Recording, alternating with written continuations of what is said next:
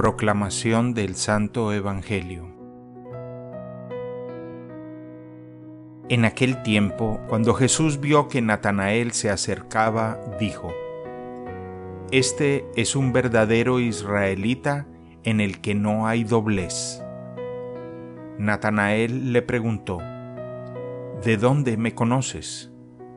Jesús le respondió, Antes de que Felipe te llamara, te vi cuando estabas debajo de la higuera.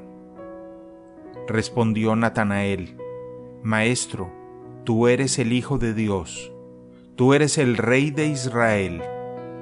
Jesús le contestó, Tú crees porque te he dicho que te vi debajo de la higuera. Mayores cosas has de ver. Después añadió, Yo les aseguro que verán el cielo abierto y a los ángeles de Dios subir y bajar sobre el Hijo del Hombre.